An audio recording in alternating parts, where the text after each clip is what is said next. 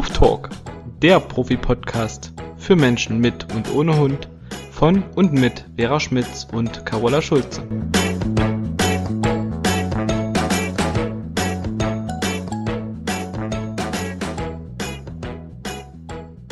Hallo Carola. Hallo Vera. Es ist dich, schön dich Pfingst. zu sehen. Ja, ebenso. Ja, Pfingstmontag wolltest du sagen. Genau, es ist Pfingstmontag heute. Ähm, und wie war dein Wochenende? Ach, meine ganze letzte Woche war schön, weil ich hatte Urlaub und ich war im Wendland zur kulturellen Landpartie. Also liebe Zuhörer, das solltet ihr mal googeln, das ist der absolute Hammer. Es war wirklich, ich kann einfach nur sagen, zauberhaft schön. Ich komme mit ganz viel schönen Eindrücken und Erlebnissen zurück. Das war einfach nur toll. Wetter war am Anfang nicht ganz so toll, aber ich sag mal, wenn es nicht durchregnet, ist okay. Es war wirklich kalt. Und dann jetzt die letzten Tage, oh, warm, sonnig, schön. Und da war Kunst, Kultur, Musik, von allem etwas. War super, super, super schön. Ja, und ich bin jetzt so völlig entspannt und relaxed und freue mich auf unser spannendes Thema heute. Und du warst auch weg, ne? Du warst mit deinen Kunden im Urlaub in Holland. Ja, aber da bin ich ja jetzt schon wieder, glaub, zwei Wochen zurück. Naja, wir haben uns jetzt vier Oder? Wochen nicht gehört. Ja. Mhm, das war auch sehr schön. Wir hatten aber dafür ein ganz, ganz tolles Wetter. Also wir hatten, wenn wir in den Niederlanden waren, noch nie so ein schönes Wetter. Es hat keinen einzigen Tag geregnet. Oh, toll. Ähm, es war teilweise wirklich richtig warm. Mhm. War diesmal nur eine sehr kleine Gruppe, weil ähm, durch Corona ist es ja die letzten zwei Jahre ausgefallen und ich Hm. habe jetzt nur meine Stammkunden mitgenommen, die in der Gruppe immer zusammenfahren. Auch Ähm, schön. Ja, ich wollte es jetzt nicht äh, ausschreiben und bewerben und muss es dann wieder absagen und die waren alle damit einverstanden, dass wir das ganz kurzfristig entscheiden. Ja. Aber umso schöner war es, weil wir konnten uns da richtig locker machen und ähm, Mhm. ich hatte da tatsächlich auch sowas wie bezahlten Urlaub, sagen wir mal. ja, Ja, Eben. Also das ist, das ist echt immer eine sehr, sehr nette Runde mit denen und wir gehen dann auch zusammen essen, verbringen die Mittagspause zusammen. Das ist echt Schön. immer total schön, ja. Mhm. Und jetzt am Wochenende habe ich mal hier zu Hause ein bisschen ähm, rumgeräumt, aufgeräumt. Ähm, also sehr, fand ich sehr schön, weil das einfach Dinge waren, die mir schon lange so, die ich schon so lange vor mir hergeschoben habe. Und Mhm. jetzt ist einfach mal erledigt. Ja. Frühjahrsputz sozusagen. Ja, ein Sch- ein Schrank von dem einen Raum in den anderen aufgebaut und Sachen Ach so. weggeräumt und äh, ein bisschen ausgemistet und sowas. Ja, das, das tut immer gut, ne? Ja, genau so ist es. Okay. Aber wir haben heute ein sehr spannendes Thema und ähm, wie bei uns ja immer sehr umfangreich.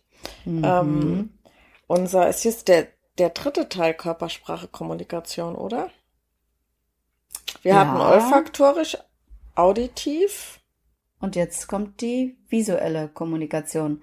Da hatten wir schon angedeutet, dass das das umfangreichste Gebiet ist. Genau, und dann noch die taktile Kommunikation. Genau. Das kommt Die dann heben wir später. uns zum Schluss auf. Genau. Und wir werden diesen Teil der visuellen Kommunikation auch nochmal splitten, weil es einfach zu viel ist. Und wahrscheinlich machen wir zwischendurch auch nochmal was anderes. Ich habe dir ja vorhin schon gesagt, wir unterhalten uns ja mal vorher kurz, dass sich eine Kundin von mir die Mehrhundehaltung gewünscht hat. Genau. Den Wunsch habe ich auch schon mal gekriegt. Von daher ähm, Passt passt das ja, dass wir das vielleicht mal einstreuen und ähm, wir hatten uns jetzt darauf geeinigt, dass wir heute, also von den Formen der visuellen Kommunikation, wo es um die Mimik geht, um Bewegung, ähm, Körperhaltung, ähm, dann die Haltung der einzelnen Körperteile, ähm, Übersprungshandlungen, Konfliktvermeidungssignale, Beruhigungs- und Beschwichtigungssignale, dass wir ähm, die letzten, also Übersprungshandlungen, Konfliktvermeidungssignale, Beruhigungs- und Beschwichtigungssignale, dass wir da wirklich nochmal einen extra Podcast draus machen, ähm, weil wir da gerne auch noch ein bisschen mehr dazu erzählen. Und Ganz heute wollen wir über Mimik und Bewegungen und Körperhaltungen sprechen. Ja, ist auch ein Riesenthema und ähm, du kannst es sicherlich auch immer wieder bestätigen. Ich muss immer wieder sagen, das war eigentlich der entscheidende Punkt, warum ich mich für die Ausbildung bei Martin Rütter entschieden habe, weil der das wirklich äh, ganz ausführlich und ganz umfangreich mit uns gemeinsam äh, bearbeitet hat, dieses Thema. Und der hat mich damals so voll beeindruckt mit seiner Beobachtungsgabe und wie er das halt dann eingeschätzt hat. Und da war ich, das werde ich nie vergessen, so platt, weil ich das so klasse fand, was er da alles sieht äh, an dem Hund und mit dem Hund. Und ums Sehen geht's ja jetzt heute bei der visuellen Kommunikation auch. Also das muss ich wirklich sagen, das war für mich ähm, ein Hauptkriterium, dass ich das bei ihm gemacht habe, weil nirgendwo anders habe ich das so in der Form erlebt. Ja, das kann ich jetzt gar nicht mehr sagen, was, also ich wollte generell diesen, diesen Job machen, also mit Menschen und Hunden arbeiten und ich wollte halt jede Menge zum Thema Hund lernen. Mhm. Ähm, aber dass es jetzt speziell so die, also um Körpersprache, Kommunikation ging, kann ich jetzt so in der Form äh, nicht sagen, aber mhm. letztendlich ist es ja nur entscheidend, dass wir beide das gemacht haben, ne? egal Natürlich. aus welcher Motivation heraus. Und ja. Äh, ja, das war eine meiner wichtigsten und besten Entscheidungen in meinem Leben, damals mich auch. beruflich umzuorientieren. Mhm. Und das habe ich auch mit keinster Silbe äh, irgendwie bereut. Ich weiß nur das Thema am Anfang, wir haben Videos geguckt und dann ging, geht es ja eben überwiegend um die visuelle Kommunikation. Und ähm, ich weiß noch, wir haben dieses Video von der Mina, ähm, von der, wie hießen die noch? Die Hündin von der Simone Isenberg. Sandy? Genau, und nee, die Mona. Doch. Sandy und Mona, genau. Genau. Da von hat der Fuchs und der Hoverwort. Und Mina halt von Martin, die genau. Mhm. Genau. Ja. Da gab's viele spannende Sequenzen von den drei genau. Mädels. Die mhm. waren echt scharf. So, ging es um die Route, ne? Genau. ja. Ich habe drei Hunde gesehen. Ja, ich ja. habe drei Hunde gesehen und äh, ich habe es am Anfang gerade geschafft, mich auf einen Hund und eine Route zu konzentrieren. Ähm, aber man lernt, wenn man das macht, man lernt irgendwann das als Gesamtbild zu sehen mhm. und nicht mehr auf einzelne Körperteile zu achten. Trotz allem muss man ja wissen, was es bedeutet. Ja. Also ich sag mal, ein, ein Hund, der vorne im Kopf total aufmerksam ist, ne, den Kopf oben hat, das Maul geschlossen hat, die Ohren nach vorne gestellt hat, da passt eine eingeklemmte Route nicht dazu. Das nee, passt einfach genau. nicht. Ganz genau. Ne, das heißt, man, man muss das ja oft gar nicht mehr so alles sehen und alles nacheinander bewerten, sondern man kriegt einen Gesamteindruck, aber das kostet schon auch ganz schön viel Übung und ich würde lügen, wenn ich sagen würde, ich kann immer alles sofort erkennen. Nein, das ist bei mir ganz genauso und vieles geht ja auch so unheimlich schnell. Mhm. Ähm, da hat sich dann in Bruchteilen von Sekunden schon wieder was geändert und äh, man hat dann vielleicht doch die Aufmerksamkeit mal auf einen anderen Hund gelenkt.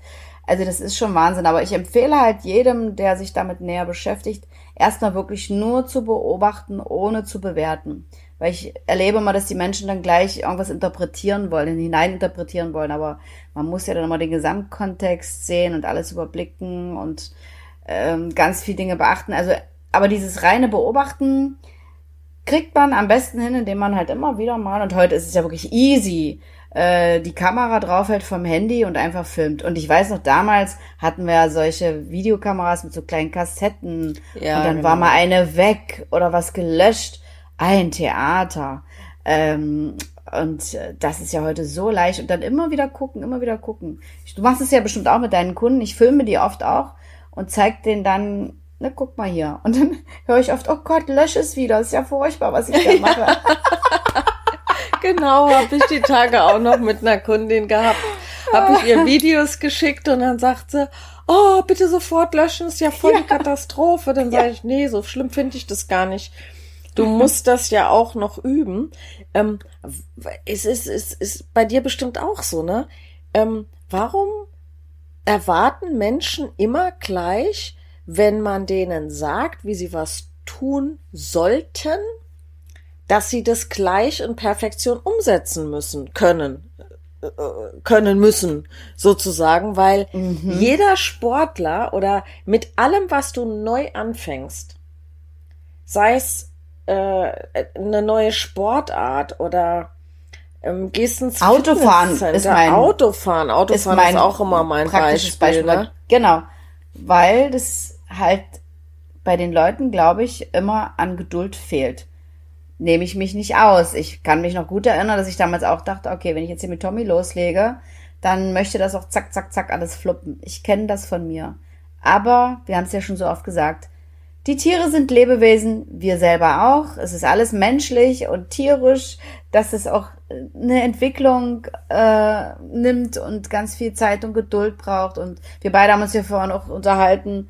Wir sind ja auch jetzt viel dran, in unseren Beziehungen zu unseren Männern ganz viel hinzugucken und ganz viel zu reden und vor allen Dingen bei uns selbst zu gucken, was da so los ist. Also, und das merke ich auch immer wieder. Ne? Es ist ja jedes Mal Arbeit und da denke ich mal, Oh, ich dachte beim letzten Mal, es hat sich wieder was gelöst. Jetzt kommt wieder eine neue Situation. Ja, es Aber das ist halt ja auch so spannend. Auf. Das ist das Leben. Genau, es hört nie auf. Und das ist genau das zwischen Mensch und Hund. Es hört nie auf. Genau. Und stell dir vor, es würde aufhören.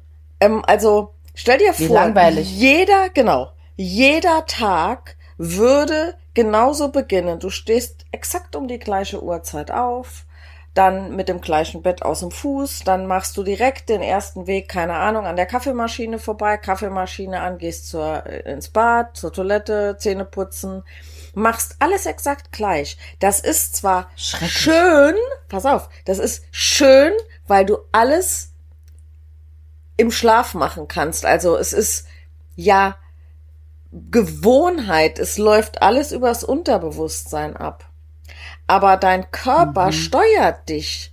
Mhm.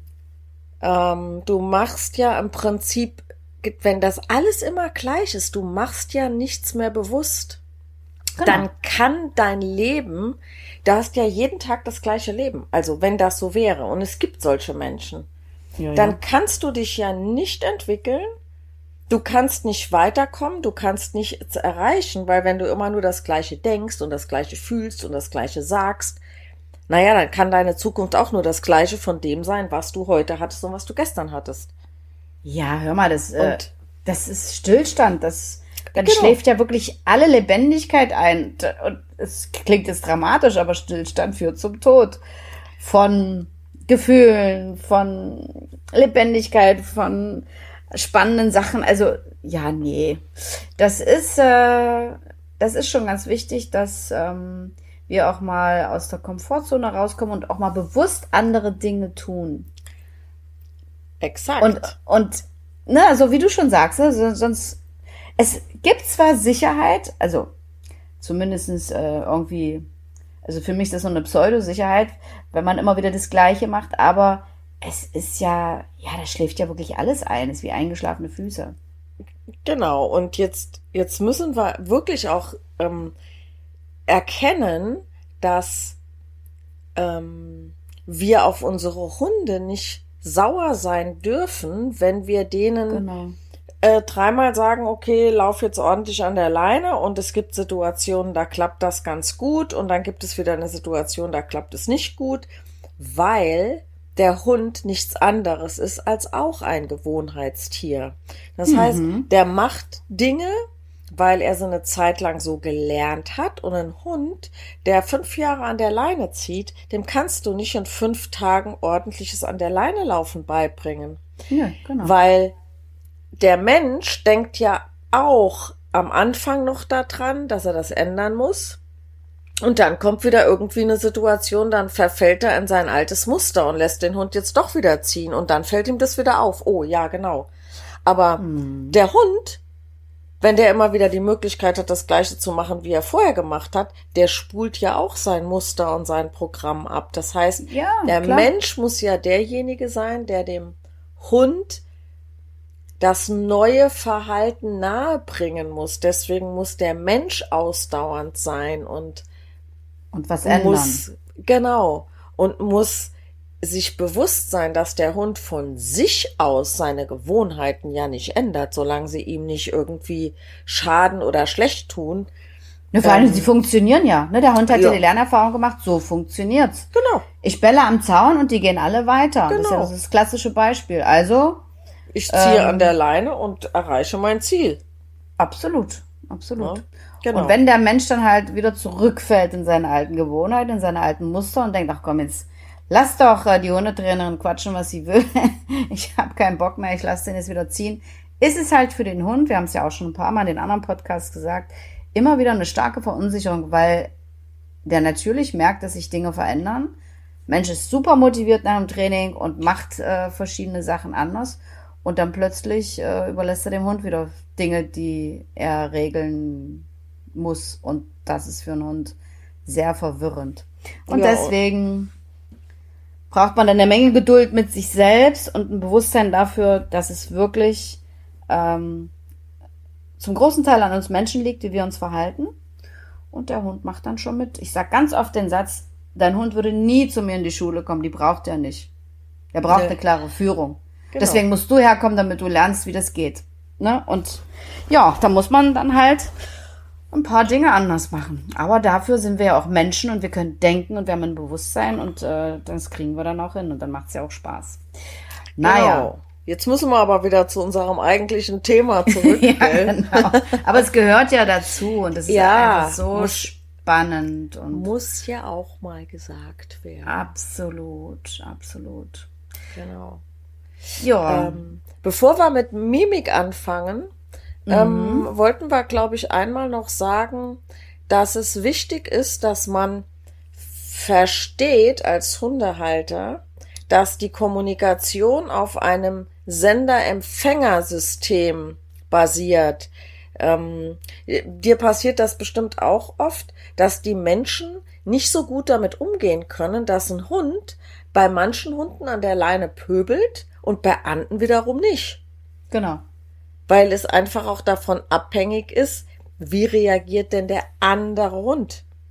Also, ne, der eine sendet, ich starre dich an, ich klotze dich an oder ich schnüffel im Gras und der andere reagiert eben auf ein Anklotzen entweder mit ich klotze zurück mhm. oder mit vielleicht einem Beschwichtigungssignal, ne, mhm. mit einer, mit einer Deeskalation, indem man sagt, oh ja, gut, wenn du guckst, dann will keinen Ärger mit dir, dann gucke ich mal in die andere Richtung oder ich schnüffel mal hier.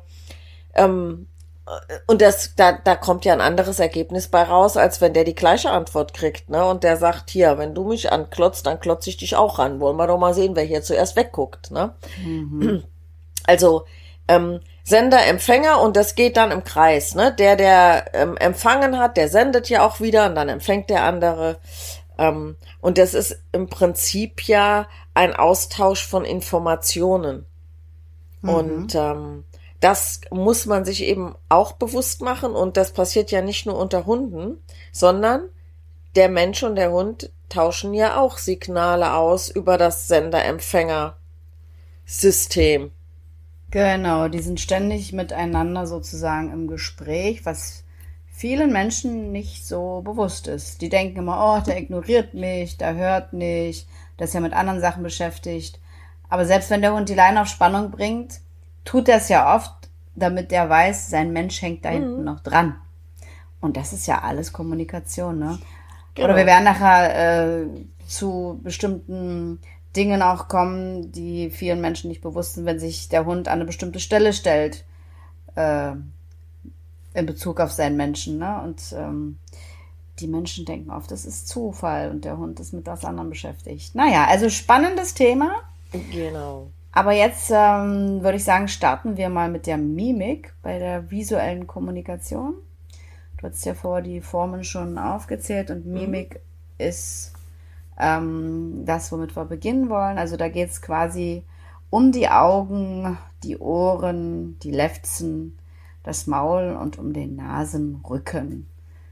Das äh, sind die Dinge oder die Bereiche, die da eine große Rolle spielen und da steigen wir jetzt einfach mal ein bisschen näher ein. Also du hast ja eben schon gesagt, äh, liebe Vera, dass ähm, der Blick, du hast gesagt, ne, diese Starren eine große Rolle spielt mhm. und ähm, dieser direkte Blick, also das Anstarren von jemandem, ich meine, wir kennen das ja auch, wir Menschen, wenn äh, uns jemand anstarrt, äh, also fixiert, äh, dann kann das ja unangenehm auch sein oder ist es auch meistens sehr unangenehm, wenn wir denjenigen jetzt gar nicht kennen oder so, ne?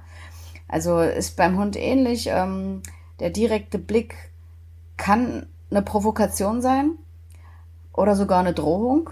Und deswegen versuchen dann manche Hunde bei diesen direkten Begegnungen an der Leine, die ja oft frontal sind, äh, entweder einen Bogen zu laufen oder wie du vorhin schon gesagt hast, den Blick abzuwenden oder sie wollen gar flüchten in die andere Richtung. Und ähm, das ist dann den Menschen gar nicht so bewusst, äh, dass der andere Hund dann quasi durch diesen direkten Blick, durch dieses Fixieren das ausgelöst hat. Und es kann einfach auch Aufmerksamkeit sein, ne? wenn der Hund irgendwo hinguckt, wo irgendwas Spannendes ist, oder halt ein anderer Hund läuft oder ein Mensch, ein Tier, dann ist dieser direkte Blick, den der Hund dahin wendet, hat dann was mit Aufmerksamkeit zu tun. Ja, und auf der anderen Seite, wenn der Hund den Blick abwendet, hat das natürlich auch eine Bedeutung. Auch bei uns Menschen äh, kann man das oft gut beobachten, wenn zum Beispiel ein Erwachsener mit einem Kind schimpft ähm, und dann so von oben herab auf das Kind guckt, dann wenden die Kinder auch ihren Blick ab, um quasi äh, so ein bisschen Konfliktvermeidung zu zeigen. Das macht ein Hund also auch. Und deswegen finde ich das immer ganz schrecklich, wenn dann der Erwachsene verlangt, guck mich gefälligst an, wenn ich mit dir rede. und dann vielleicht noch das kleine Gesicht nimmt und in seine Richtung dreht. Weil eigentlich ist es ja voll nett, wenn das ja. Kind dann beschwichtigt, ne? Hab ich bei, bei Hawk früher aber auch gemacht, weil ja. ich nicht wusste, ne? So. Na, das ist wahrscheinlich mit uns auch passiert, ja. Das ist, doof, ist uns ne? als Kind passiert, de definitiv. Natürlich ist das doof. Und dabei ist es ja eigentlich eine sehr zurückhaltende Geste, eine konfliktvermeidende Geste.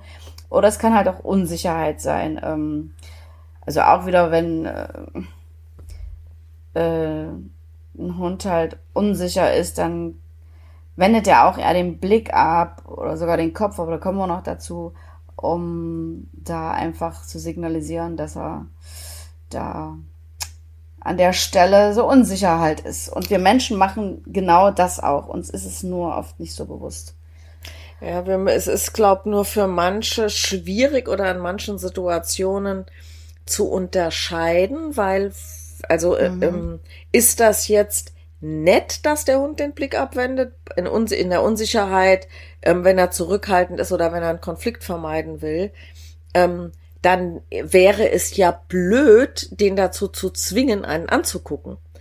Klar. Aber ein Hund guckt ja auch weg, wenn er ignorant ist. Wenn er so den, die Mittelkralle ausfährt, ne, sagt so, pff, ich habe gerade was anderes zu tun. Und aber man das, sieht es, ne? Es ja, aber man muss es, anders aus. Man ja. muss es wissen. Das heißt, das Absolut. Ding ist ja, dass ein Hund, der den Blick abwendet, nicht gezielt woanders hinguckt, aber ein Hund, der ignoriert, der guckt ja eher gezielt woanders hin, so nach dem Motto, ach, ich bin gerade damit beschäftigt, da hinten in die Ferne zu gucken oder ich schnüffel hier mal auf dem Boden rum. Mhm. Ähm, also, und man muss den Hund natürlich auch ein bisschen kennen, ja. um das äh, einschätzen zu können.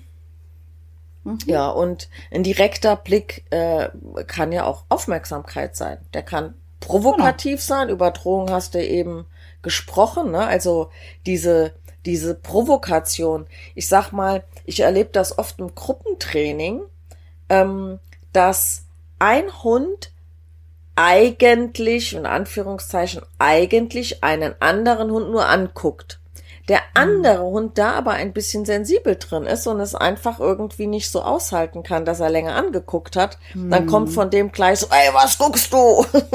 Ja, genau. Und ähm, der Mensch, der den Hund hat, der eigentlich nur guckt, der hat oft kein Bewusstsein dafür, dass sein Hund in dieser Zweierbeziehung das auch so ein bisschen provoziert. Also gerade wenn die, wenn die mhm. Menschen sich untereinander oder die Hunde sich kennen, ne, gibt es einfach Menschen, die sehen das nicht, dass ihr Hund einen anderen Hund anstarrt oder anguckt. Also es ist ja nur ein Gucken, es ist kein Trofixieren, ähm, aber länger dahin guckt. Äh, es wäre so einfach, den Hund anzusprechen, ne, dass er mich anguckt und den Blick von dem anderen abwendet, um mhm. da einen Konflikt zu vermeiden, ne? auch wenn man dem anderen damit mehr hilft als seinem eigenen Hund. Ja. Ähm, und es ist ja nie falsch, seinen Hund anzusprechen, wenn der mit was anderem beschäftigt auch. ist. Das finde ich auch, genau. Ja, und ähm, dann gibt's halt auch Hunde, ähm, die gucken und werden von anderen sehr missverstanden, wenn ich jetzt äh, zum Beispiel an einen Mops denke, die mit ihren hervorstehenden ja. Klubschaugen, ne?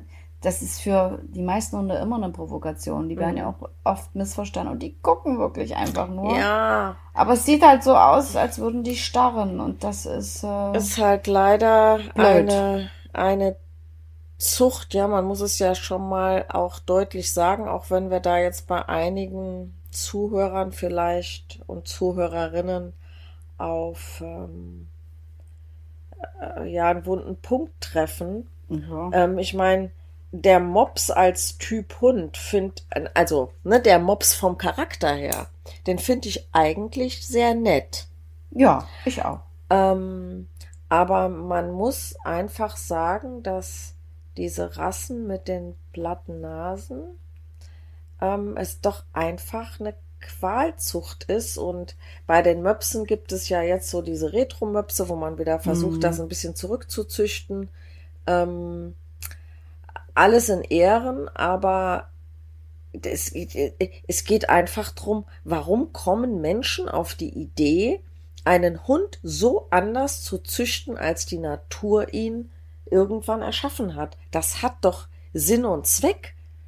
Mhm. Also, weißt du, in, in, ein Mensch hat, glaub, zwölf Rippen, ne? Dass es jetzt Frauen gibt, die sich da irgendwie eine Rippe rausnehmen lassen, damit sie eine ja. schmälere Taille haben. Ja. Oder die sich Schlauchboote ins Gesicht spritzen lassen, ähm, die sich etliche Male operieren lassen, um auszusehen wie Barbie. Ähm, das, ich meine, die Menschen machen das mit sich selber. Ne, das ist ihre eigene Entscheidung. Trotz mhm. allem hat sich die Natur ja was dabei gedacht, dass man zwölf Rippen hat und ähm, dass es gewisse Dinge oder diese diese Stämme, die sich so Ringe in den diese Hals Ringe, machen, ah, dass der Hals mhm. immer länger wird. Ne? Ja, die können ohne die Ringe gar nicht mehr existieren. Dann würden die sterben. Ja, weil das, weil das nicht mehr hält in der Wirbelsäule Nein, und so, ne? Eben. Oh. Also, also es gibt schon schräge Sachen, aber das ist ja, wie du schon sagst, die Entscheidung dieses Menschen, aber die Hunde können sich halt nicht wehren. Und das ist, genau. glaube ich, auch nochmal ein Riesenthema. Vielleicht machen wir dazu nochmal einen Podcast, ähm, was der Mensch da so für verrückte Sachen in der Hundewelt gezüchtet hat. Also das ist schon manchmal ja. crazy. Und es hat halt äh, dann große Auswirkungen auf die Lebensqualität des Hundes und ich finde, da hört es dann wirklich auf. So ist es. Ja. Also sei es denn jetzt, was die, was die Nachkommen angeht, äh, also dass die Welpen ja häufig nicht mehr auf natürlichem Wege zur Welt kommen können, ne, mhm. ne, sondern oft mit Kaiserschnitt. Ja, genau. ähm, weil die einfach so einen dicken, breiten Kopf haben, dass der gar nicht mehr durch den Geburtskanal durchpasst. Mhm. Und was man dazu ja auch sagen muss, es ist ja nicht nur, dass der Hund also die Hündin einen Schnitt in, in, am Bauch hat, sondern es ist ja auch das, dass durch diesen natürlichen Geburtsweg ähm, nicht das Oxytocin in dem Maße gebildet wird, wenn mhm. ich da richtig informiert bin, wie das gebildet wird, wenn die Natur, äh, also wenn der, die Geburt auf natürlichem Wege ähm, stattfindet. Ja, ja, das ist ja auch alles. Kannst du vielleicht mehr zu sagen als Mutter und Großmama? Ja, also, also wenn es um das Thema Kaiserschnitt geht oder normale Geburt, kann ich nur sagen, ich habe da einen ganz guten Vergleich. Ich hatte zweimal zum Glück eine natürliche Geburt und noch ziemlich easy. Ähm, und das war einfach, man hat danach als Frau einen absoluten Glücksrausch. Den hatte ich nie vorher in meinem Leben und danach auch nicht wieder. Also das ist, du hast zwar gerade stundenlang in den Wehen gelegen und bist fix und fertig, aber in dem Moment könntest du einen ganzen Wald ausreißen, die Bäume eines mhm. Waldes ausreißen. Das war echt so ein Glücksrausch, das werde ich nie vergessen. Und ähm, meine Schwester hatte zweimal einen Kaiserschnitt, das hatte die nicht. Also ich kann jetzt nur von den Müttern sprechen. Mhm. Bei den Kindern wird es aber mhm. ähnlich sein. Die hat lange gebraucht, ehe die also so eine Bindung zu ihrem Kind dann mhm. aufbauen konnte. Also das fand ich damals schon sehr äh, beeindruckend, was das ausmacht. Ne? Ich meine, was das ist halt bei manchen Geburten natürlich notwendig und bei ihr war es so. Sie hätte das nie auf natürliche Weise machen können. Sie ist ein sehr schlankes Persönchen und ihre Kinder hatten einfach einen zu großen Kopf, alle beide. Die wären niemals durch den Geburtskanal gekommen und ja, aber das fand ich schon sehr beeindruckend und wie schade, was da flöten geht, ne, an Hormonausschüttung. Qualität, ja. Absolut. Und das wirkt sich garantiert das ganze Leben aus. Da gibt's ja äh, und wie gesagt die die Beziehung zwischen der Hundemama und den Welpen sicherlich auch. Kleiner ja. Exkurs. Ja, aber es hat ja alles was damit zu tun. Ach, da gibt es so viel spannende Themen. Ich glaube, wir können noch zehn Jahre lang Podcasts machen. da fällt mir dann nochmal was ein, wo ich denke, ja, da könnten wir nochmal genauer hingucken. Ja. Und da. Naja, Hast gut. du schön mitgeschrieben? Nee, tatsächlich gerade nicht. Aber Qualzuchten, ich schreibe es mir gleich mal aus, sollten wir vielleicht mal irgendwann näher beleuchten und ja. Und natürliche Geburt oder Kaiserschnitt in dem Zusammenhang auch. Da könnten wir uns ja nochmal ein bisschen schlau machen. Man, wir könnten uns ja sicherlich auch vorstellen, dass wir vielleicht mal einen Experten dazu einladen in so einem Podcast. Oh, ja, ne? klar. Guck mal, noch ein Stichpunkt. Irgendwie so. Ja, es gibt also so viel spannende Sachen noch und macht also immer wieder Spaß. Aber wir waren jetzt äh, bei, bei Blick. Genau. Bei der visuellen Kommunikation, bei der Blickrichtung. Und ähm, zur Blickrichtung wäre dann halt doch zu sagen, dass äh, die Blickrichtung über den nach unten gehaltenen Nasenrücken ein Zeichen für eine ernsthafte Drohung ist. Also der Hund senkt dabei den Nasenrücken ab und guckt dann äh, da quasi drüber und starrt an. Also, ne, wenn, genau, du guckst mir jetzt auch an. Also, ja. wenn ihr jetzt die Vera hier sehen würdet, ich klappe gleich den Laptop geübt. zu. das kannst du gut. Genau. Während, äh, wenn die Hunde über den nach oben gehaltenen Nasenrücken schauen, dann ist das eher ein Zeichen von Unsicherheit. Ja, genau. Und da muss man halt genau hingucken, aber ich glaube schon, dass mit ein bisschen Übung das ganz gut äh, dann auch zu sehen ist. Ja, der Kopf ist ja auch dann und der Blick, das ist ja so wie sekundenlang nicht bewegt, also mhm. mehr also oder länger als drei Sekunden anstarren geht ja auch schon in Thron über, ne? Also ja. ähm, das heißt ein jetzt nach oben gehaltener Nasenrücken, um das mal im Vergleich zu sagen, ist ein Zeichen für Unsicherheit. Aber dieser Kopf wird nie so lang starr an einer Stelle sein. Also das ist ja dann, also wenn ich mir das so bildlich vorstelle, habe ich eher das Empfinden, dass ein Hund sich bei diesem Blick auch versucht, aus der Situation so ein bisschen zu entfernen, also eine Distanz mhm. aufzubauen, entweder indem er seitlich oder nach hinten weggeht. Ähm, und das, das, das hat was viel Weicheres als dieser, dieser drohende Blick über den nach unten gehaltenen Nasenrücken. Mhm. Ganz genau. Und dann spielen ja auch noch andere körpersprachliche Signale, auf die wir nachher noch zu sprechen kommen, eine Rolle. Es ist ja nicht nur der Blick, sondern wie wir am Anfang schon gesagt haben, ne, du guckst eigentlich immer auf das gesamte Erscheinungsbild des Hundes und du siehst halt auch an anderen, wie gesagt, wir kommen noch dazu, körpersprachlichen Signalen, dass der Hund es halt wirklich bitter ernst meint. Genau. Ähm, ja, sag du. Dann hätten wir noch, um das äh, kurz zu erläutern, ähm, was zur Mimik noch dazugehört, sind die, die Augenbrauen und die Stirn. Das Genau. sind ja bestimmte Muskelgruppen, die der Hund ja auch, also kennt ja jeder, ne, wenn ein Hund mal so schön die Stirn runzelt und so, Ja. so ein treuer Blick von unten nach oben. Ne, und dann noch so ein bisschen den Kopf schräg hält und vielleicht das Öhrchen noch ein bisschen abkippt. Ähm, das können die damit machen, aber auch bei einem Trofixieren wird, wird die Stirn ja zusammengezogen, also es ist ja was, ähm, was eher sich alles nach vorne zieht und in der Mitte zusammenzieht. Ähm, und bei einer Unsicherheit wird ja die Stirn eher glatt und die Augenbrauen werden eher auseinandergezogen. Ähm, sieht man ja übrigens, also um mal kurz auf die Farben zu sprechen zu kommen, ein ganz schwarzer Hund ist viel schwieriger zu lesen als andere Farben. Ja, klar. Ne? Also ein weißer Hund, ne, könnte man jetzt sagen, warum denn ein weißer Hund nicht? Weil die in aller Regel ja auch andersfarbige ähm, Lider haben, also Augenlider.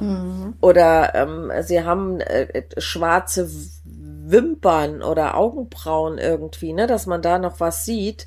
Ähm, die können schwarze Lider haben, die können aber auch rosane Lider haben. Aber bei einem schwarzen Hund ist in aller Regel, wenn der jetzt nicht gerade eine Pigmentstörung hat, ist ja alles schwarz.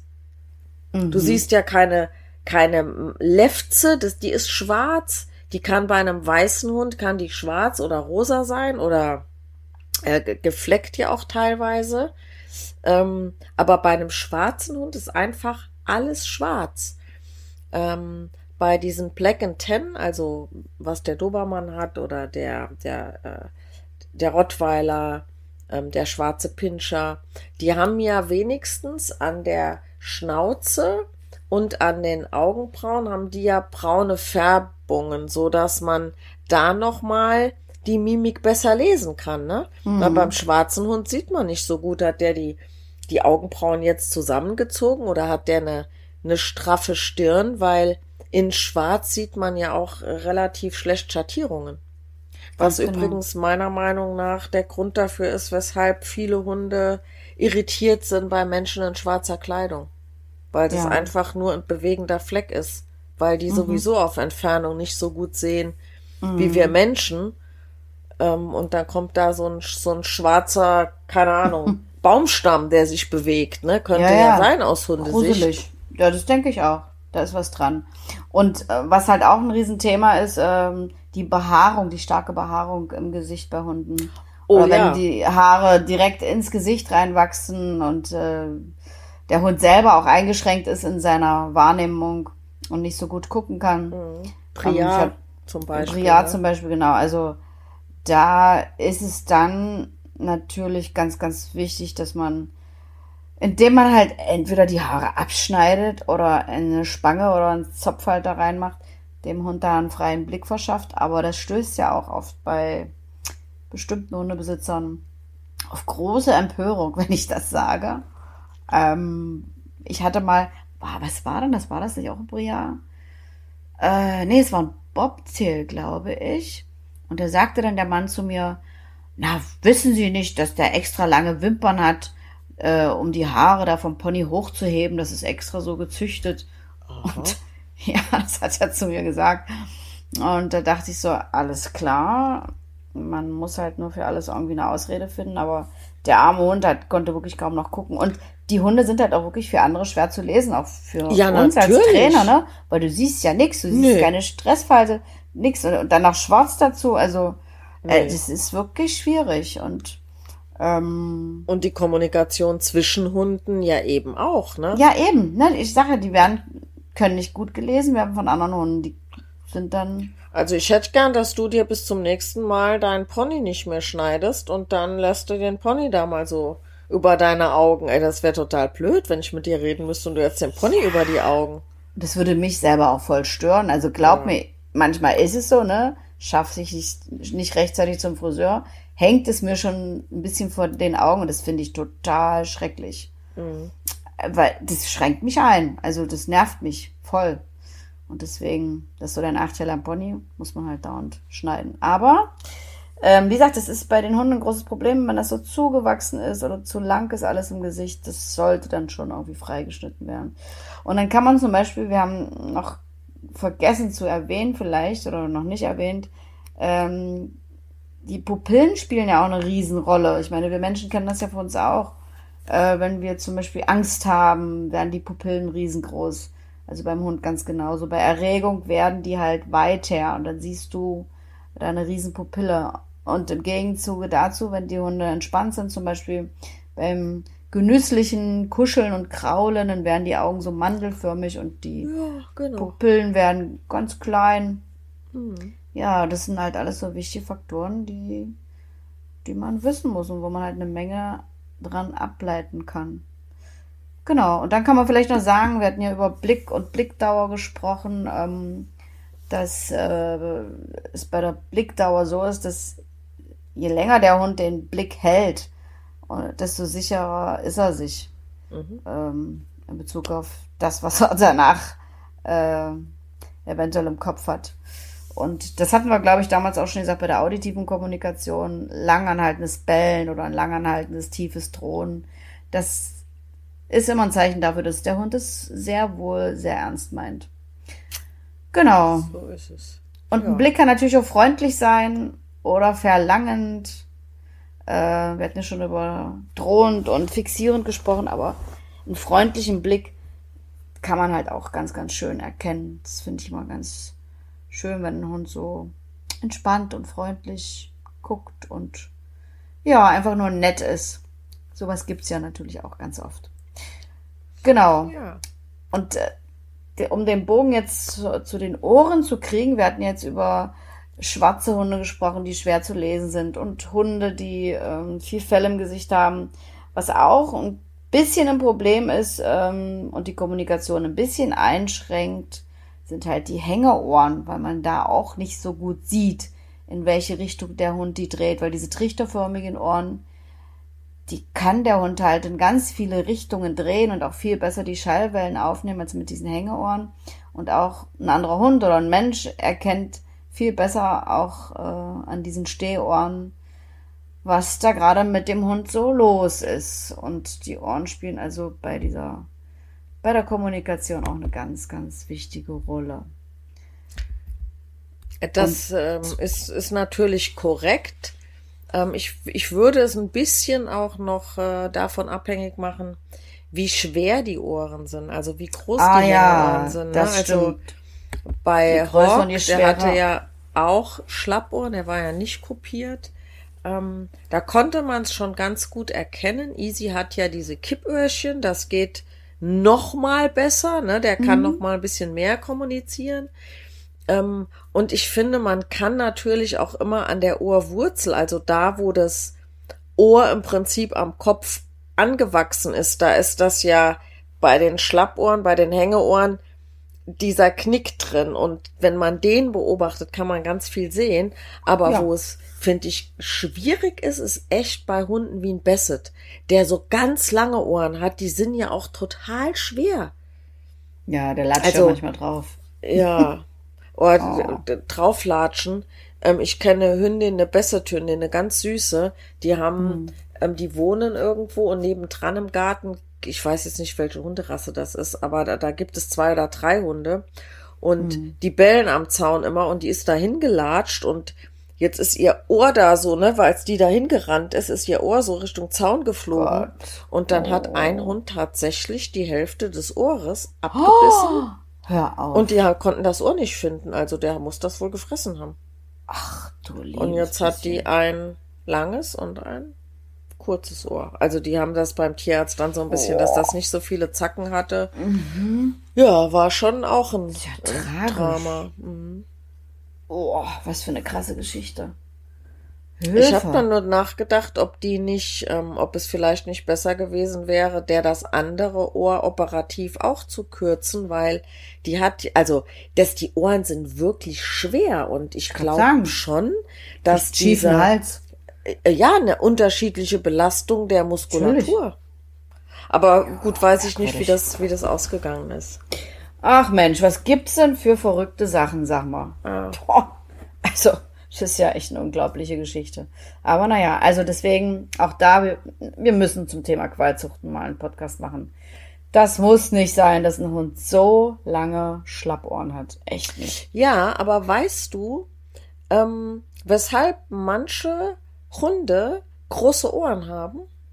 Nee, ehrlich gesagt nicht. Erzähl mal.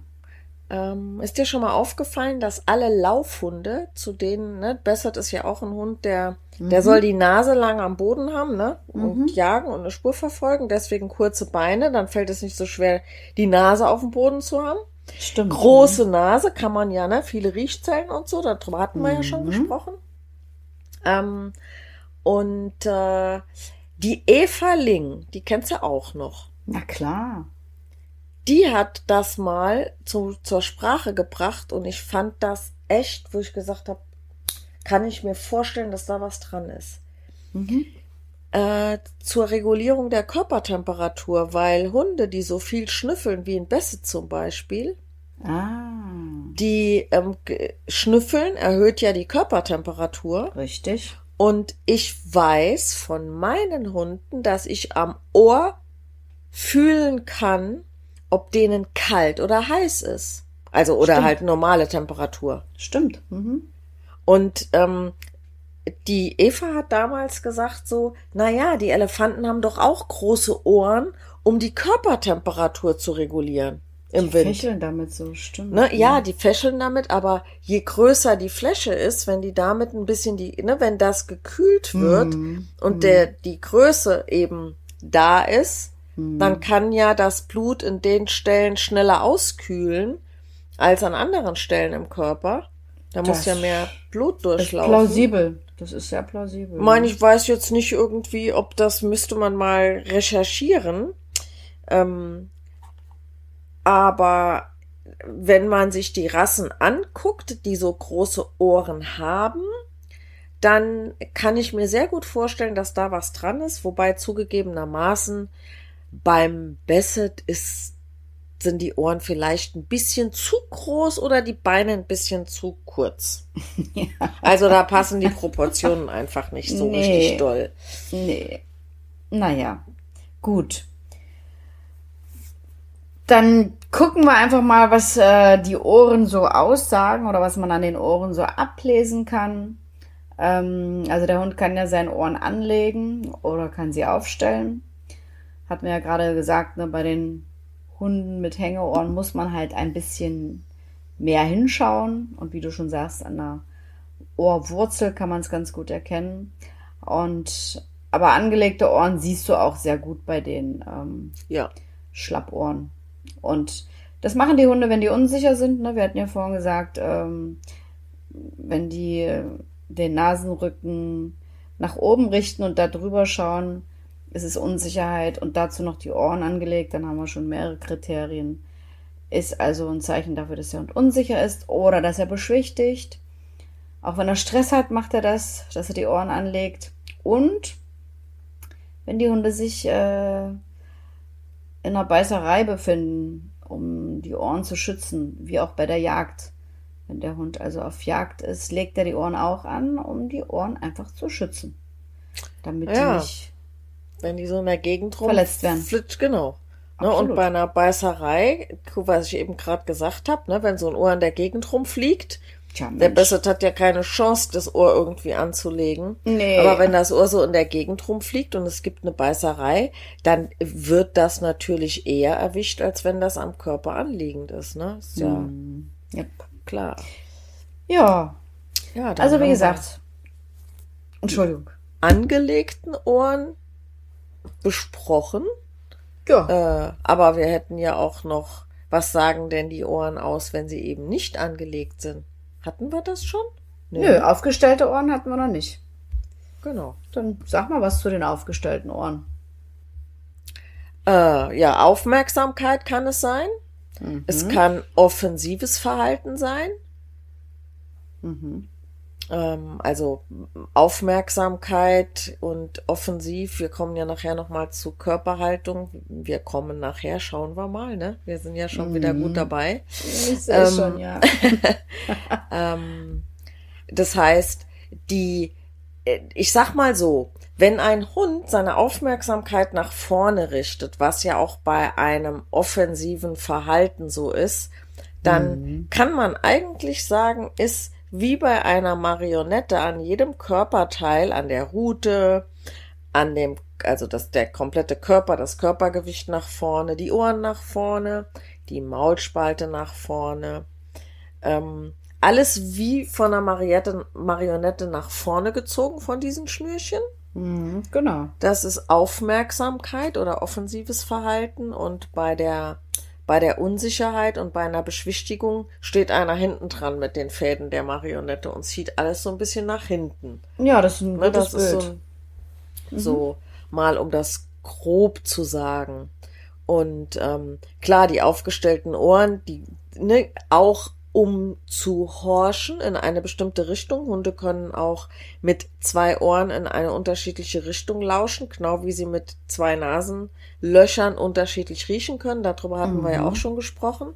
Genau. Ähm, sieht man manchmal sehr schön, wenn ein Hund neben einem läuft, dass das Ohr, was neben einem ist, oft eher angelegt ist oder zur Seite gedreht ist bei Stehohren und das andere Ohr ist vielleicht in die andere Richtung gedreht oder nach vorne gerichtet. Mhm. Also kann man gerne mal drauf achten. Boah, ich weiß noch, bei Hawk, als der ähm, Welpe oder Junghund war, äh, hieß es ja immer so, naja, man soll darauf achten, dass die Ohren schön fallen. Ne?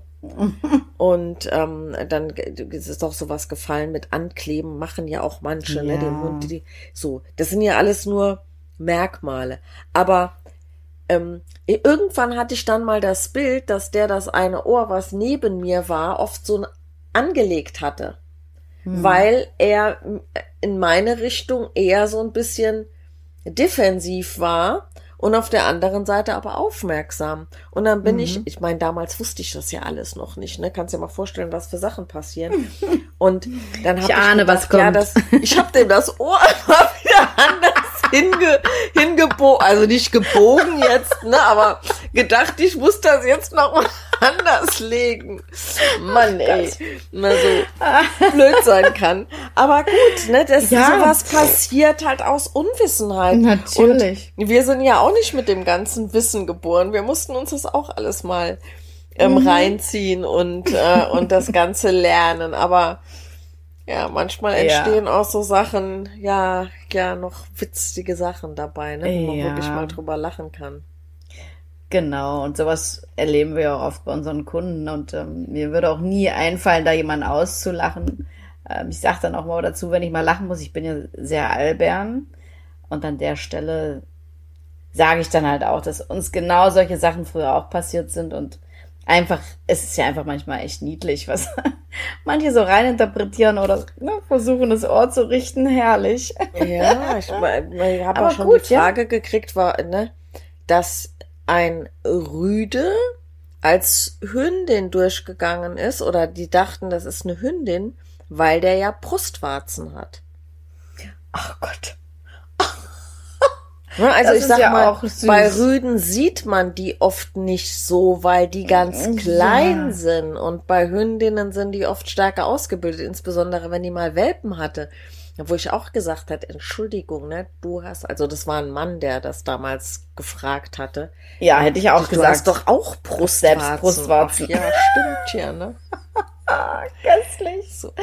Ach Gott, ja, aber na gut, ähm, so ist das halt mit den ganzen ja. Sachen. Na, ich, nur mal kurz am Rande, ich weiß noch, ich habe meinem Hund mal ziemlich wehgetan, glaube ich, an einer Brustwarze, weil ich dachte, es ist eine Zecke. Ist mir neulich auch fast passiert. Oh, ich habe es aber auch im letzten Moment noch gemerkt, weil ich habe es ja einfach mit dem Finger nochmal rausgezogen. Mhm. Und er zuckte so ein bisschen. Ich dachte, oh, das äh, hat sich voll so angefühlt. ja, aber gut. Genau. Ja. So, dann, ähm, wie sind wir denn jetzt auf Brustwarzen gekommen? Na, weil, weil diese Missverständnisse. Ach so. Ach ja, Genau. genau. Lefzen, Maul, Nasenrücken. Ja, du hast es ja im Prinzip auch schon mal erwähnt, als du von so eine körpersprachliche ähm, Stellung beschrieben hast. Äh, also bei Unsicherheit, wenn man sich da die Maulwinkel anschaut, dann sind die so V-förmig nach hinten gezogen. Und äh, die Zähne werden nur dann gezeigt, wenn es um Aggression geht, wenn der Hund aggressiv ist. Und dann werden tatsächlich alle Zähne gezeigt. Deswegen zieht er also wirklich die Maulspalte V-förmig nach hinten und dann sind dabei wieder die Ohren angelegt, um das noch zu wiederholen. Und der Blick geht nach äh, über den nach oben gerichteten Maul, Nasenrücken. über den nach oben gerichteten Nasenrücken, oh Maulrücken, Gott. wir müssen dazu sagen, wir haben noch nie so spät wie heute einen Podcast gemacht. Nein, sonst Es waren wir immer um zeitig dran. Ja, aber es ging halt nicht anders, weil wir ja beide irgendwie ein bisschen Pfingstwochenende genossen haben. Naja, wie auch immer. Also, ähm, diese V-förmige, dieser V-förmige Maulwinkel ist ein Zeichen von Unsicherheit. Genau. Oder Und das, Beschwichtigung. oder Beschwichtigung. Und das kann man ziemlich gut erkennen. Im Gegensatz dazu ähm, kann der Hund seinen Maulwinkel auch C-förmig nach vorne ziehen, also wie so ein C. Tatsächlich sieht das dann aus. Ähm, und dann sieht man nur die Schneide und die Fangzähne, wenn der Hund halt äh, Aggressionen zeigt. Ich habe das einmal gesehen, das werde ich nie vergessen. Ich weiß gar nicht, ob das während der Ausbildung war. Ich glaube ja. Da waren wir in einem Tierheim und dann holten die da so einen Jack Russell aus seinem Zwinger raus und der ging an allen anderen Hunden äh, mit dieser C-förmigen Maulspalte vorbei und äh, der war so angespannt und steif und hat da erstmal der kompletten Mannschaft ziemlich heftig gedroht. Also da dachte ich auch, na herzlichen Glückwunsch. so ein kleiner Kerl. Vielleicht kann ich dazu noch mal ein Bild erzeugen für die Zuhörer und Zuhörerinnen. Ähm, also wenn man einen Hund von der Seite anschaut, dann ist die Maulspalte im Normalzustand, wenn der Hund einfach normal steht, hat der vom Anfang des Auges eine Falllinie nach unten. Dann geht die Maulspalte bis etwa dahin. Wenn der Hund beschwichtigt und die Maulspalte nach hinten geht, dann ist das Ende des Auges im Prinzip die Falllinie. Und wenn er C-förmig hat, dann ist die Maulspalte ja recht kurz, dann ist die weiter vorne, also dann passt die nicht mit der Falllinie von einem Auge. Genau. So, das kann man, also kann man seinen eigenen Hund selber mal angucken, ähm, weil es ist ja das V und das C ist es ja im Prinzip nur, wenn der Hund wirklich auch das Maul öffnet. Ansonsten Das kann es am ne, deutlichsten, ja. Genau, aber die haben ja auch manchmal das Maul geschlossen und können die Maulspalte ja trotzdem nach hinten ziehen oder nach vorne schieben. Genau. Ähm, also kurze und lange Maulspalte und wenn es geöffnet ist, dann sieht es aus wie ein V oder wie ein, wie ein C. So ist Genau. es. Dann kämen wir im Prinzip zur Bewegung und äh, Haltung des Kopfes. ne? Wir haben einmal Bewegung und Haltung des Kopfes und dann noch des Rumpfes. Mhm, genau. Und im Prinzip haben wir das, glaube ich, auch schon ein paar Mal mit erwähnt, dass äh, so eine seitliche Bewegung des Kopfes ähm, zur Beschwichtigung, zur Beruhigung dient. Also wenn der Hund den Blick abwendet und zur Seite schaut. Und dann gibt es noch die Bewegung nach oben und nach unten. Das, was wir schon gesagt hatten, blickt der Hund also über den Nasenrücken oder nach unten, dann ist es einmal dieses offensive und einmal dieses defensive Verhalten. Genau. Und dann können wir schon weitergehen Zur Bewegung des Rumpfes. zur Bewegung und Haltung des Rumpfes. Da kann man dann, und das denke ich mal, das können die meisten Menschen ganz gut erkennen.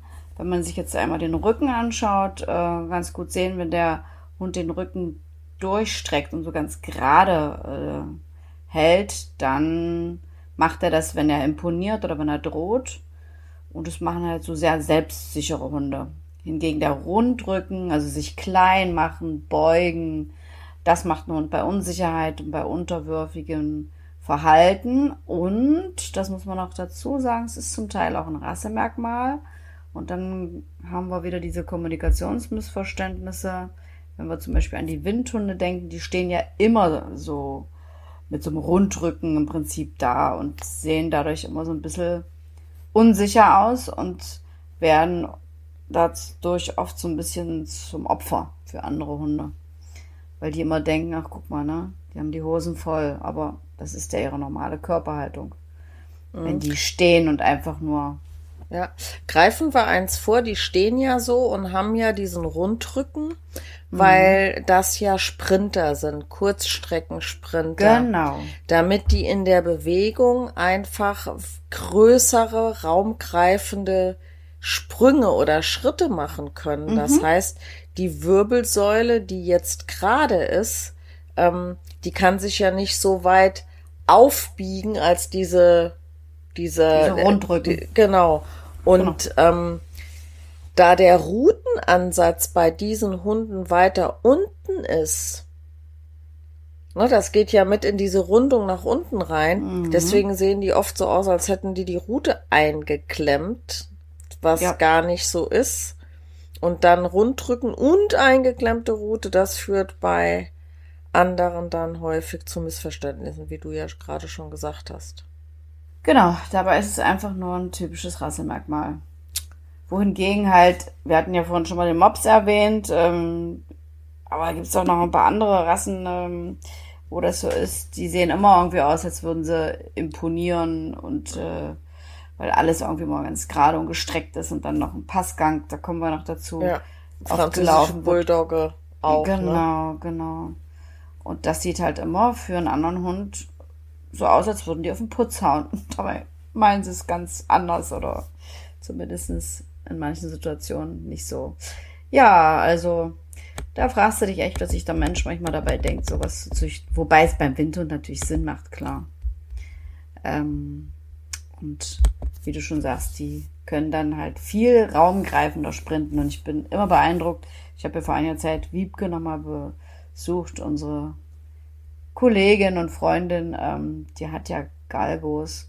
Also wenn die lossprinten, boah, das ist schon sehr beeindruckend. Mhm. Dann ist es wirklich eine sehr, sehr raumgreifende Bewegung und die sind so irre schnell.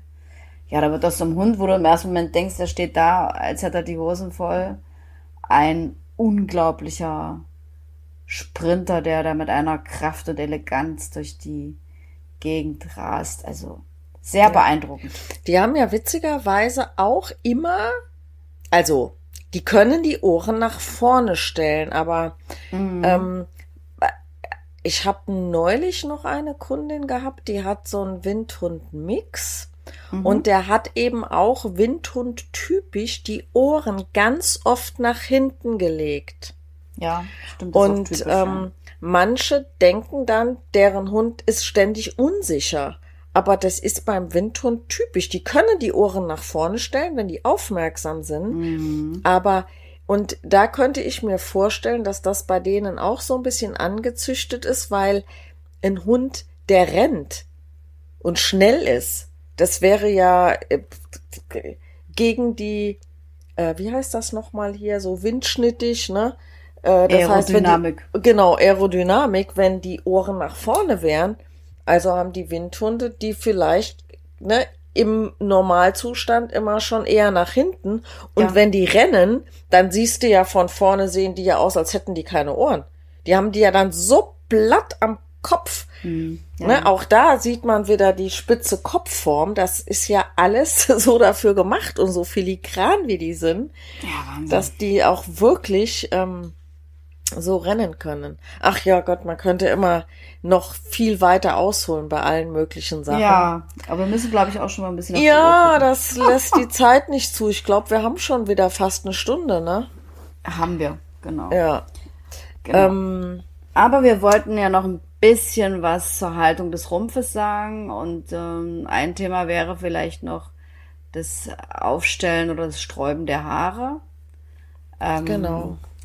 Das ist ja wie bei uns, man kann es vergleichen mit der Gänsehaut, die wir ja auch nicht bewusst erzeugen können. Und so ist es auch bei dieser Geschichte. Der Hund kann also nicht bewusst die Haare sträuben. Und ist ja wie so eine Bürste dann, ne? Äh, diese, diesen Ridge da erzeugen. Also die Haare werden gesträubt bei starker Aggression und oder bei Unsicherheit. Und ähm, die können entweder über die gesamte Rückenlinie gesträubt sein bei Aggression und Unsicherheit oder auch am Hals und in der Schulterregion nur. Und äh, und am Ja. Rutenansatz. am ja Rutenansatz. Auch, ne? Genau, genau. Da ähm, werden die ja auch manchmal gestellt. Oh, neulich bin ich, äh, äh, wir waren im Hunsrück auf dem Campingplatz Mhm. und äh, da bin ich durch so einen kleinen Ort ähm, mit Easy gelaufen. Und der ist, das ist wirklich noch total ländlich. Mhm. Und dann bin ich an einem Haus vorbei und dann stand eine Hündin mit Mensch davor. Und ich sehe schon, wie sie uns anguckt. Ich habe dann schon mal dezent die Straßenseite gewechselt. Und dann kam sie sehr imponierend auf uns zugesprungen, also mit Imponierstampfen. Kommt gleich noch. Ähm, die hatte ein etwas längeres Fell, ne? Die hat die Rückenhaare im Nackenbereich, also im, im Schulterbereich, so gestellt, die standen bestimmt zehn Zentimeter hoch. Ach was. Die sah ganz Echt? unförmig aus. Das habe ich auch noch nicht gesehen. Wahnsinn. Weil Meistens siehst du es bei diesen langhaarigen Hunden nicht so gut. Nee, weil die Haare Aber schwer sind, ne? Eben, die Ich sind mein, schwer, die können die nicht so aufstellen, aber das ist ja krass. Vielleicht Ja. waren die irgendwie leicht, so die einzelnen Härchen. Keine Ahnung. So nah habe ich sie ja nicht an uns rangelassen, zum Nee. Glück. Aber gehört hat sie natürlich auch nicht. Ja, gehört schon, aber nicht reagiert. Äh, genau, du sagst es. Gehorcht hat sie nicht. Gehorcht, genau. Genau. Okay, so. Dann befassen wir uns mal so ein bisschen mit der Route. Da könnten wir, glaube ich, auch einen kompletten Podcast mitfüllen. Ja. Weil da gibt es ja auch wieder ganz viele äh, Möglichkeiten, wie der Hund seine Route tragen und halten kann und, Und bewegen kann. bewegen kann, genau. Also, der Hund kann die Route einklemmen, er kann sie locker hängen lassen, er kann sie waagerecht oder sogar senkrecht aufstellen und erheben und er kann die Route über den Rücken biegen. Das sind so die Möglichkeiten, die er hat, äh, wenn es um die Haltung der Route geht, wobei natürlich auch wieder genetisch bedingt bei manchen Hunden diese Route, diese Ringelroute, die auf dem Rücken aufliegt, äh, nicht unbedingt dann was bedeuten muss. Das ist dann oft auch so gezüchtet. Ja, aber in, Ja. Der Ansp in der Spannung kann man es sehen. Ne? Es ist ja Genau, Tatsächlich locker drauf so. liegt oder angespannt ist, genau. der Routenansatz, wie hoch der ist. Also ich sag mal, in, in, in Labrador, der hat ja keinen, keinen Bogen in der Route, der nach oben geht. Im Gegensatz jetzt zu einem Pinscher oder einem Dobermann oder zu einem Hoverwart. Die haben ja, wenn die können die Route zwar gerade runterhängen lassen, aber wenn die nach oben biegen, dann hat die ja wie so eine Sichel sieht die dann hier ein bisschen aus, ne? Ja, genau. Mhm. Oder wie so ein, wie so ein, ja, so ein Sichelmond halt. Ja. Und wenn der Teil nach oben geht, dann zeigt die Spitze natürlich nach vorne. Das kann beim Labrador so ja eigentlich nie sein. nee. Ne, der, der kann die nicht. hochstellen, der kann die vielleicht im rechten Winkel nach oben stellen, aber die Rutenspitze nach vorne zeigen, wird beim Labrador so, glaube ich, gar nie zustande kommen können. Nee. Ne, und ein, ein, äh, ein Herdenschutzhund, die haben ja oft diese Ringelruten, ähm, wo, äh, wo die Rute schon geringelt ist und über den Rücken gebogen ist, auch wenn der Rutenansatz noch gerade ist. Ne, also die wäre beim Labrador dann einfach gerade nach hinten haltend und bei dem ist dann ein Kringel hinten dran. Also ich denke, das Wichtigste, worauf man achten muss, ist der Rutenansatz, ob der nach unten hängt, gerade nach hinten oder ob der senkrecht nach oben steht. Ja, das ist ein guter Einwurf, um sich das so ein bisschen besser vorstellen zu können oder dann beim Beobachten. Genau, weil ohne, ohne Routenansatz, ne, das andere ist ja quasi so ein Anhängsel. Aber der Routenansatz ist ja das, was muskulös eigentlich bewegt werden muss, ne? Das andere Genau. folgt dem ja dann. Genau. Was man vielleicht auch noch dazu sagen muss, und dann kommen wir wieder halt zu ähm, Kommunikationsmissverständnissen. Es gibt auch Hunde, die haben keine Rute oder nur ein ganz, ganz kleines Stückchen. Und das sieht natürlich für einen anderen Hund auch immer aus wie eingeklemmt. Ne? Ähm, Ambivalent, vorne aufmerksam, hinten keine Route. Was Genau. mit dem los, ne? Genau, das finden die echt sehr merkwürdig. Das siehst du dann auch oft im Verhalten. Genau. Ja, warum klemmt ein Hund eine Route ein? Dann sind wir bei dem Thema mit der eingeklemmten Route. Wenn er unsicher ist, in Situationen, wo er Angst hat, wo Stress herrscht und natürlich auch, wenn er Schmerzen hat. Ne? Ja, Unwohlsein auch, ne? Also wenn ein Absolut. Hund übel ist oder so, dann wird er nicht mit einer äh, erhobenen Rute durch die Gegend laufen. Nee, Aber man kann es nicht nur von der Route abhängig machen, sondern wie du eben ja schon gesagt hast, man muss das alles immer im Kontext sehen. so sieht's aus. Genau. Ja, dann hatten wir schon gesagt, die Route kann auch locker hängen. Finde ich immer lustig, wenn Menschen zu mir sagen, ah nee, also der hat die nie locker hängen. Und dann kurze Zeit später sage ich so, guck mal, jetzt hängt die. wenn man da eine Weile steht und quatscht und es passiert nichts mehr, dann kann das ein Hund sehr wohl Ja. die Route locker hängen tragen, weil er dann nämlich in der Ruhe und in der Entspannung mal ist und wenn es nur für einen kurzen Moment ist. Genau. Man muss jetzt, also ich finde, man muss schon auch gucken, welche Rasse trägt die Route in der Bewegung wie. Mhm, genau. Nicht jeder Hund, also bei einem Windhund, der entspannt ist, der hat die Route runterhängen. Mhm. Ein Labrador, der entspannt ist, hat die Route ja auch nicht kerzengerade runterhängen, wenn er in Bewegung ist, sondern die steht so ein bisschen vom Körper ab. Ja, stimmt. Ähm, bei Easy, wenn der in Bewegung ist, aber entspannt ist, ist die Route eher so in Verlängerung vom Rücken, vielleicht ein ganz kleines bisschen weiter, also nach hinten unten zeigend. Ähm, und ich finde immer so schön, dass man bei Hunden, die entspannt sind und laufen, eigentlich gar nicht nur auf die Route gucken muss, sondern man sieht das an der Haltung und an der Bewegung des Kopfes. Der Kopf nickt so ein bisschen wie bei einem Pferd, was entspannt ist, wenn Mhm, die stimmt. entspannt laufen. genau. Ja. Ne? Und wenn die, wenn die angespannt sind, wenn die Rute hinten oben ist, ist auch der Kopf vorne angehoben. Wenn man einen Hund ähm, auf eine Linie stellt, die eine Maßeinheit hätte, dann ist ein Hund, der entspannt ist, von vorne bis hinten, also Nasenspitze bis Rutenspitze, ähm, länger als ein Hund, der sehr angespannt oder sehr aufmerksam ist, weil dadurch, dass die den Kopf ja nach oben bringen und die Rute nach oben bringen, wäre der ganze Hund ein paar Zentimeter kürzer. Ja, stimmt. Ist so. Und ich finde auch, wenn die entspannt sind, wackeln die immer so lustig mit dem Hintern. Mhm. Ja, weil die sich nicht nur ähm, nach vorne bewegen, sondern die Wirbelsäule hat eine Seitwärtsbewegung. Die Genau, hat so eine genau. Schla wie eine Schlange so ein bisschen, ne? Genau, das meine ich. Und das sieht man genau, das sieht man in der Bewegung natürlich auch sehr schön. Ja. Dann hatten wir schon gesagt, wenn der Hund die Route waagerecht trägt, dann auch wieder kann es einmal locker weg vom Körper passieren. Das ist dann Aufmerksamkeit. Und wenn der ganze Hund starr ist und somit auch die Route starr vom Körper waagerecht her getragen wird, dann ist das eine offensive Drohung. Und ähm, ja, und wie immer muss man sich halt das Gesamtbild angucken.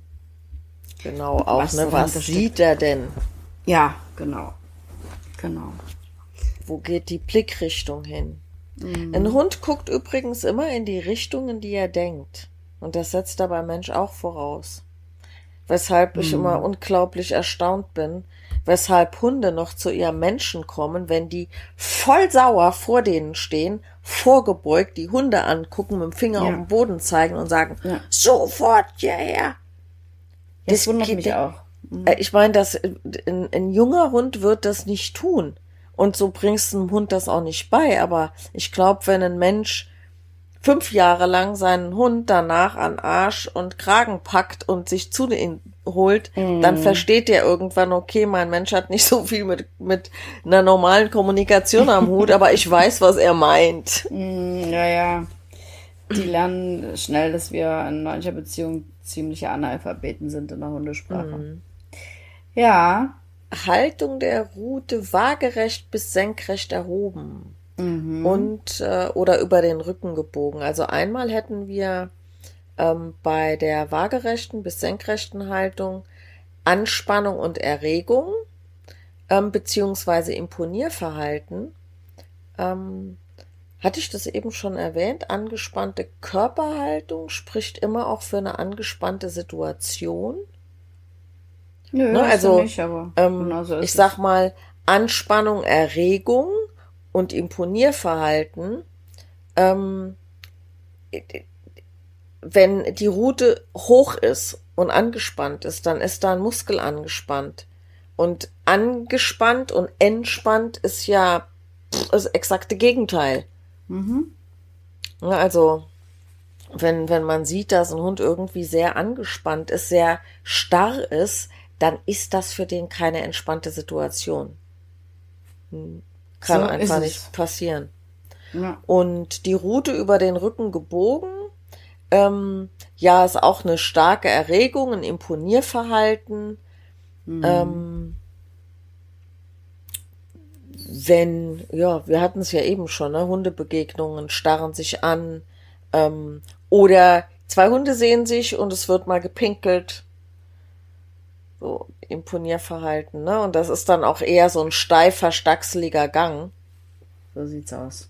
Da kommen wir ja noch dazu und ähm, in Anbetracht der Tatsache, dass unsere Zeit jetzt schon sehr vorangeschritten ist, ähm, werden wir jetzt so ein bisschen ähm, weniger ausführlich uns zum Beispiel mit dem Thema Wedeln beschäftigen, aber das ist, spielt halt auch eine große Rolle. Und ähm, wir hatten es ja auch schon in anderen Podcasts erwähnt, dass es immer wieder ähm, Menschen gibt, die zu uns kommen und sagen, ja, der hat zwar äh, jemand angebellt oder äh, gar angegriffen, aber er hat dabei mit dem Schwanz gewedelt. Genau. Also weil die Menschen oft noch im Kopf haben, wenn ein Hund mit der Rute wedelt, muss er sich doch irgendwie freuen. Aber da gibt's halt beim Wedeln so viele Nuancen, die man da auch beachten muss. Und äh, da gibt's ja so ein leichtes Wedeln mit der Rutenspitze und ein langsames Wedeln, wobei die Rute leicht gesenkt ist. Dann gibt's ein schwingendes Wedeln, ein breites Wedeln, ein breites Wedeln in Form einer Acht, ein vibrierendes Wedeln mit der Rutenspitze und ein Wedeln nur zu einer Seite. Also, wenn wir da jetzt noch drauf eingehen, dann sitzen wir wirklich noch zwei Stunden hier. Ähm, aber einfach mal, wir wollen ja einfach ein bisschen anregen, dazu mal genauer hinzuschauen und halt auch mal einen Film zu drehen und dann sich wirklich mal so Stück für Stück die Körperteile anzugucken. Und es ist dann auch wie so ein Puzzle, es passt ja dann auch irgendwie zusammen. Was vorne passiert, passiert auch hinten, wenn der Hund halt normale Route hat und äh, man das Gesicht auch gut erkennen kann und so weiter. Aber ähm, eines habe ich glaube ich schon erzählt, das Wedeln nur zu einer Seite habe ich erst in dem Moment bei meinem Hund bewusst wahrgenommen, als es mir eine von den Trainerinnen damals gesagt hat, wo wir die Ausbildung hatten. Das hat er ganz oft mit mir gemacht, dass er seinen Duft in meine Richtung gewedelt hat, um mich zu markieren. Also er hat es nicht gewagt, mich anzupinkeln, aber auf die Art und Weise hat er mich auch schön einparfümiert mit seinem Duft, weil ich war ja seins, sein Frauchen. Na gut, also da würde ich es vielleicht jetzt bei belassen, weil das führt jetzt wirklich zu weit, wenn wir das äh, so ausführlich besprechen. Es dürfen ja auch Ähm, Fragen dazu gestellt werden. Genau. Und wir können ja vielleicht ein andermal noch näher drauf eingehen.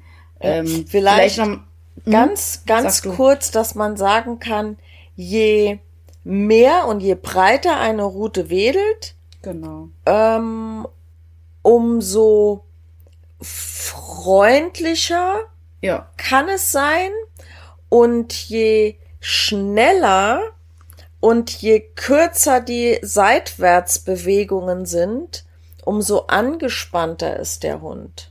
Mhm. Das ist vielleicht nochmal ein gutes genau. Kriterium, um da mal genau hinzugucken. Sag mal, Carola, wir hätten ja jetzt noch die ganze Bewegungen hier, äh, wo es um die Körperform, um die Körperhaltung geht, in Anbetracht der Tatsache. Also ich habe jetzt kein Problem damit, noch eine Stunde mit dir zu reden und über ähm, Bewegungsformen zu sprechen. Ich könnte mir nur vorstellen, dass das für Die Zuhörer ein Problem haben. und die Zuhörerinnen vielleicht auch. Genau. Äh, das denke ich auch.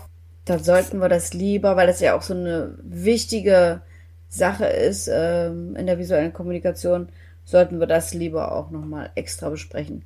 Siehst du, und es ist wie immer, ich habe am Anfang gesagt, na mal gucken, ob wir mit diesen drei Bereichen eine Stunde voll kriegen. und jetzt müssen wir uns schon wieder bremsen, wie immer. Ja, aber ist ja nicht so schlimm. Ich meine, wir haben ja vor, noch sehr lange miteinander Podcasts zu machen und von daher Ja, Machen wir dann an ich sag Stelle mal, weiter. Man hat halt einfach auch, wenn man so, ein, so eine Arbeit schon 15, 16, 17 Jahre macht, dann Mhm. hat man einfach auch mehr Beispiele dazu und So ich finde, dass sich das an einem Beispiel auch manchmal eher einprägt. na klar. Ähm, das war ja bei uns auch ganz oft in der Ausbildung so, dass dann aus den Erfahrungen von den Dozenten, ob das Martin ähm, selber war oder äh, einer der anderen Dozentinnen, ähm, dass sich, dass man sich das dadurch besser merken konnte. Und ähm, ich finde jetzt einfach nur alles so stier runter zu, Nö, ähm, ist zu reden, macht Das das, Ganze ja nicht so lebendig. trocken. Nee, genau. Und um Lebendigkeit, da schließt sich der Kreis, ging es ja schon mal am Anfang heute unseres Podcasts. Genau. Schön. Und jetzt, äh, genau, sind wir für heute am Ende angelangt und äh, damit uns die Leute oder unsere lieben Zuhörer und Zuhörerinnen nicht einschlafen und lebendig bleiben, machen wir jetzt an der Stelle einen Cut und freuen uns aufs nächste Mal. Ähm, wir wissen noch nicht ganz genau, ob wir hier anknüpfen oder dann doch ein anderes Thema dazwischen schieben. Wir hatten ja gesagt, Mehrhundehaltung war noch mal so ein Wunsch.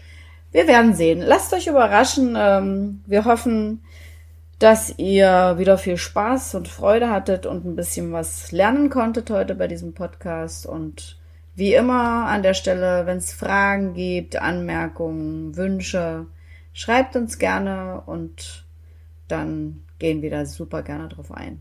Genau. Und vielleicht auch mal, würde mich jetzt auch tatsächlich mal ähm, interessieren, ob unsere Podcast ähm, einigen zu lang sind, wobei man dazu sagen muss, also ich höre super viel andere Podcasts und ähm, man kann die anhalten und kann die wann anders weiterhören. Später weiterhören, ja. Ja. Also ich ähm, habe in dem Buch, von dem ich dir von erzählt habe, äh, wo es also darum geht, wie man mit anderen Menschen regelmäßig kommunizieren sollte. Ähm, und zwar wird da empfohlen, einmal in der Woche, anderthalb Stunden sich zusammenzusetzen und über eigene Gefühle zu sprechen, so ein Selbstporträt zu zeichnen. Der Mann, der das geschrieben hat, ist natürlich ein Psychologe und der sagte halt, dass diese anderthalb Stunden wohl tatsächlich äh, ganz gut sind, weil so lange kann der Mensch äh, die Aufmerksamkeit halten. Also Spielfilme sind deshalb anderthalb Stunden lang oder auch so Selbsthilfegruppen treffen sich meistens für 90 Minuten und von daher ist Ja, das schau doch mal in der Schule okay. doch auch. Doppelstunden, dann gab's anderthalb eine Stunden. Pause. Stimmt. Ja, stimmt. Ne? Oder wenn wir ähm, äh, irgendwie auf einer Fortbildung, ein Seminar, dann geht sowas ungefähr anderthalb Stunden, dann gibt's eine Pause. Und so lange Also kann man sich ganz gut konzentrieren. Genau, deswegen denke ich. Ja, wir, wir wollen ja jetzt auch nicht jetzt zwischendurch abrupt abbrechen, bloß weil 60 Minuten um sind. Das Nein. natürlich nicht. Nein. Nö, also. Dann, bevor wir die anderthalb Stunden überschreiten und die Aufmerksamkeit dann doch nachlässt, jetzt endgültig äh, Tschüsschen, Küsschen nach Hessen. ja, nein, sonst wird es tatsächlich und, heute ähm, wieder ja. zu lang, weil wollen wir ja auch jetzt nicht so runterrattern, nein. sondern dann lieber beim nächsten Mal ähm, wieder etwas ausführlicher mit dem ein oder anderen Beispiel belegen. Carola, genau. es war wie immer schön mit dir. Dito. Und immer wieder die irgendwelche alten Erinnerungen, die dann hochkommen, ne, Dinge, die Oder wir zusammen erlebt haben. Genau, finde ja. ich allerdings auch. Das ist wirklich schön. Ja, mir kommen da mal ganz viele Bilder an den Kopf und vor allen Dingen von unserer Zeit der Ausbildung, wo wir damals äh, auch den Trainern ganz viel über die Schultern geschaut haben, die damals dort am Drieshof gearbeitet haben und ähm, ja, und die ganzen Hunde. Die Fühlt euch alle mal haben. gegrüßt. Ja. Vielleicht hört das doll. von denen ja auch jemand. Genau, wir haben super viel von euch gelernt und das war, wie du vorhin schon so gesagt hast, die beste berufliche Entscheidung meines Lebens. Das muss ich immer wieder sagen. Nee, war cool. Coole Zeit. Und jetzt aber gute Nacht, liebe Vera. Es ist jetzt bei mir jetzt 22.18 Uhr. Ja. Aber so ich bin noch ziemlich aus. aufgekratzt. Ich brauche, glaube ich, jetzt noch ein bisschen, um runterzukommen. Ja, müde bin ich auch nicht. Ich bin ja nee. tatsächlich eher ein Nachtmensch und ich auch. Ähm, unsere Zuhörer Strichinnen, wie der äh, der Udo Ganzloser, Udo Ganzloser. immer sagt, genau. ähm, die können sich das ja zum Glück dann anhören, wann immer sie Lust haben. Genau. Nach dem 15. Juni oder ab dem 15. Juni. Ab also, dem. wenn das jetzt gehört wird, dann ist schon mindestens der 15. Juni. So okay. sieht es aus. Liebe Vera, einen dann, schönen Abend, gute Nacht. Genieß den Sommer, den Sonnenschein auf der Wiese und äh, ich drück dich. Bis zum nächsten Alles Mal. Alles klar, ich wünsche dir was. Drück dich auch. Ciao. Tschüss, meine Liebe. Ciao. Ciao.